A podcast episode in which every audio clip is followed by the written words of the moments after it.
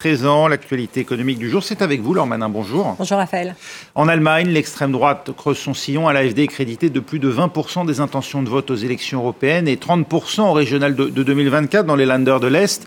Les milieux économiques et industriels, eux, s'inquiètent. Oui, inquiétude parce que euh, l'AFD milite notamment euh, contre l'immigration de main-d'œuvre étrangère. Or, avec sa fécondité en berne, eh bien l'Allemagne compte sur ses bras et ses cerveaux issus de l'immigration. Alors, depuis plusieurs semaines, eh certaines entreprises se mobilisent. C'est un reportage d'Anne Maillet, Willy Malheur et Caroline Dubled.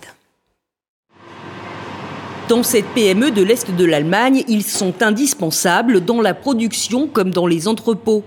Ici, une trentaine de personnes d'origine étrangère ont été recrutées ces dernières années pour pallier le manque de main-d'œuvre qualifiée. J'ai commencé par un stage de 5 jours et j'ai adoré. Donc, je me suis tout de suite engagé à rester.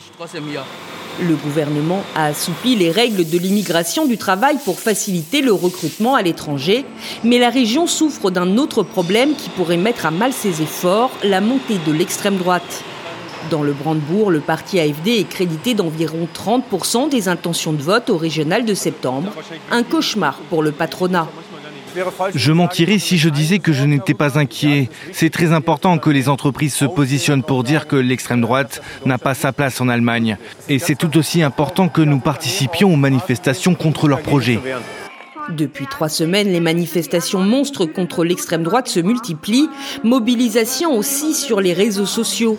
Cette chaîne de supermarchés a retiré les produits étrangers d'une succursale pour illustrer et dénoncer la xénophobie. Les grandes entreprises s'inquiètent pour la réputation du pays et son modèle économique. Car le parti d'extrême droite AFD milite également pour une sortie de l'Union européenne et de l'euro, alors que l'Allemagne compte parmi les pays qui profitent le plus du libre-échange. L'AFD veut fermer les frontières non seulement aux migrants, mais aussi aux marchandises, aux services et aux capitaux étrangers. Et tout cela détruirait complètement le modèle économique allemand. La moitié de nos performances économiques reposent sur les exportations. 60% de ces exports vont en Europe. Et ce modèle-là ne serait plus possible avec l'extrême droite. Selon une étude, la sortie de l'euro telle que voulue par l'extrême droite pourrait détruire plus de 2 millions d'emplois en Allemagne. L'OCDE relève sa prévision de croissance pour 2024 avec un PIB mondial qui devra augmenter finalement de 2,9% contre 2,7% annoncé initialement. Oui, c'est plutôt mieux hein, à l'échelle globale, 2,9% en 2004, plus 3% même pour 2025. L'OCDE estime que ces projections plus optimistes sont dues notamment à l'amélioration des perspectives de croissance aux États-Unis, plus 2,1% en 2024. C'était seulement 1,5% qui était annoncé en novembre dernier. C'est donc beaucoup mieux et ce dynamisme devrait compenser la faiblesse de la zone euro dont la croissance a, elle, a été revue à la baisse, 0,6% en 2024, 1,3% en 2025. Mathias Corman, le secrétaire général de l'institution, a plusieurs raisons pour expliquer ces perspectives.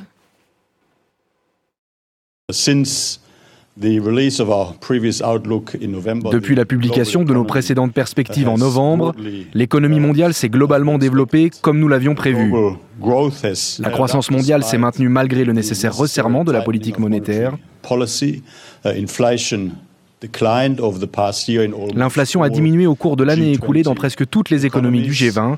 Les conditions financières se sont assouplies, car les marchés s'attendent désormais à ce que les banques centrales réduisent leurs taux d'intérêt plus tôt et plus rapidement. Et les taux de chômage sont généralement restés bas, augmentant les chances d'un atterrissage en douceur.